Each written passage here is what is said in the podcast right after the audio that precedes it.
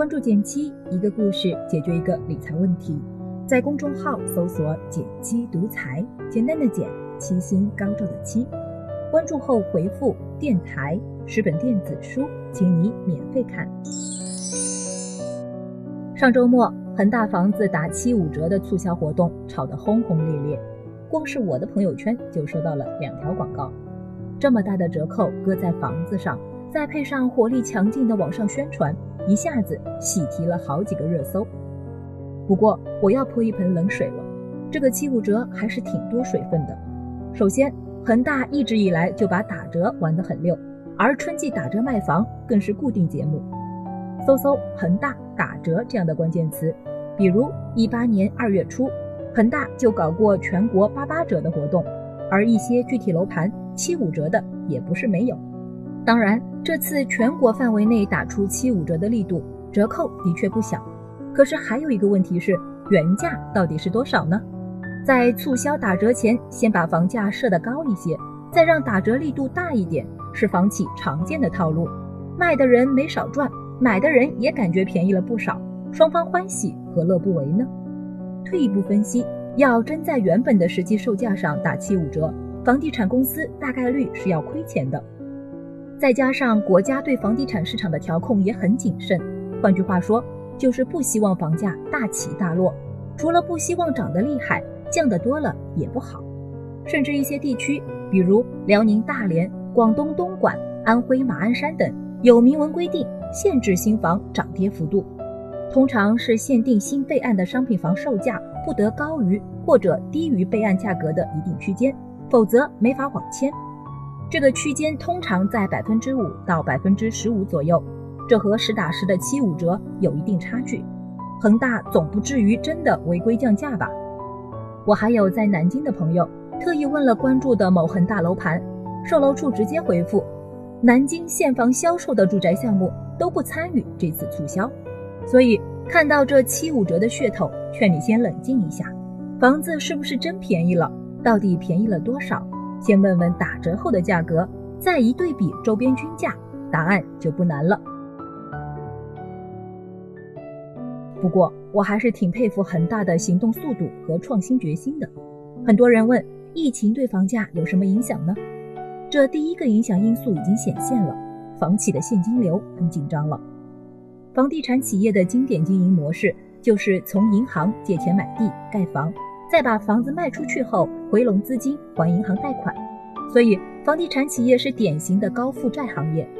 不过负债不全是向银行借的钱，很大一部分是预收账款，而房地产企业的预收账款主要就是卖期房的钱，所以卖期房对房地产公司回血至关重要。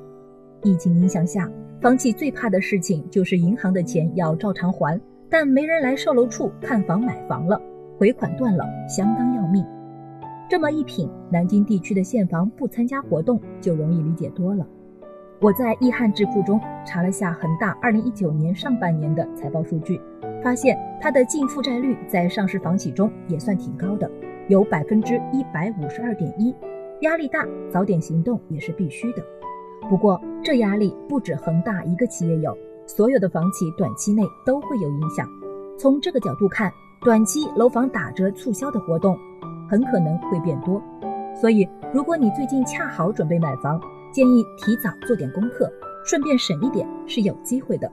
但注意两个前提：短期以及你真的已经想好要买房了。疫情因素毕竟是短期因素。房价中长期的走势受疫情直接影响不大，主要还是要看货币政策、地区发展、人口变化等等。简单来说，千万不要因为优惠冲动买房炒房。另一个让我挺有感触的是线上看房的趋势。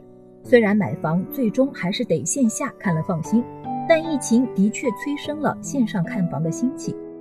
也许是受到了五千元无条件退还的吸引，恒大官方就表示。三天时间里，恒房通新增用户超过三百万人。不过，这里再次补充提醒一句：五千元无条件退还，得留个心眼。不只是恒大，不少中介平台都上线了 VR 看房，也能节省不少时间，先做粗选。说回个人买房，不时有朋友希望我们来预测房价是涨还是跌。但大到不同省市，小到同一幢楼里的不同楼层，其实差别都非常大。假期里，我就和一个计划今年在上海买房的朋友聊了聊，他的思路就挺实在的。前两年他就动了买个小房子的念头，首先确定了两件事：盘点自己的购房基础，包括买房资格、大概能动用的首付资金、贷款政策等等。有了前面的盘点，他大概设定了一个买房时间点，二零一九到二零二零比较合适。明确了这两个方向，买房这个事就具体起来了。准备前了解行情，去年下半年开始多跑多看，慢慢自己的喜好标准也会清晰。这个春节他也没闲着，没事会用 VR 看房，线上筛选一些心仪小区的房子，看了房再看看小区环境，他也总结出一套经验，效率还挺高的。买房这件事，我们之前也做过更详细的攻略，感兴趣的朋友可以在公众号“简七独裁”回复“买房”了解一下。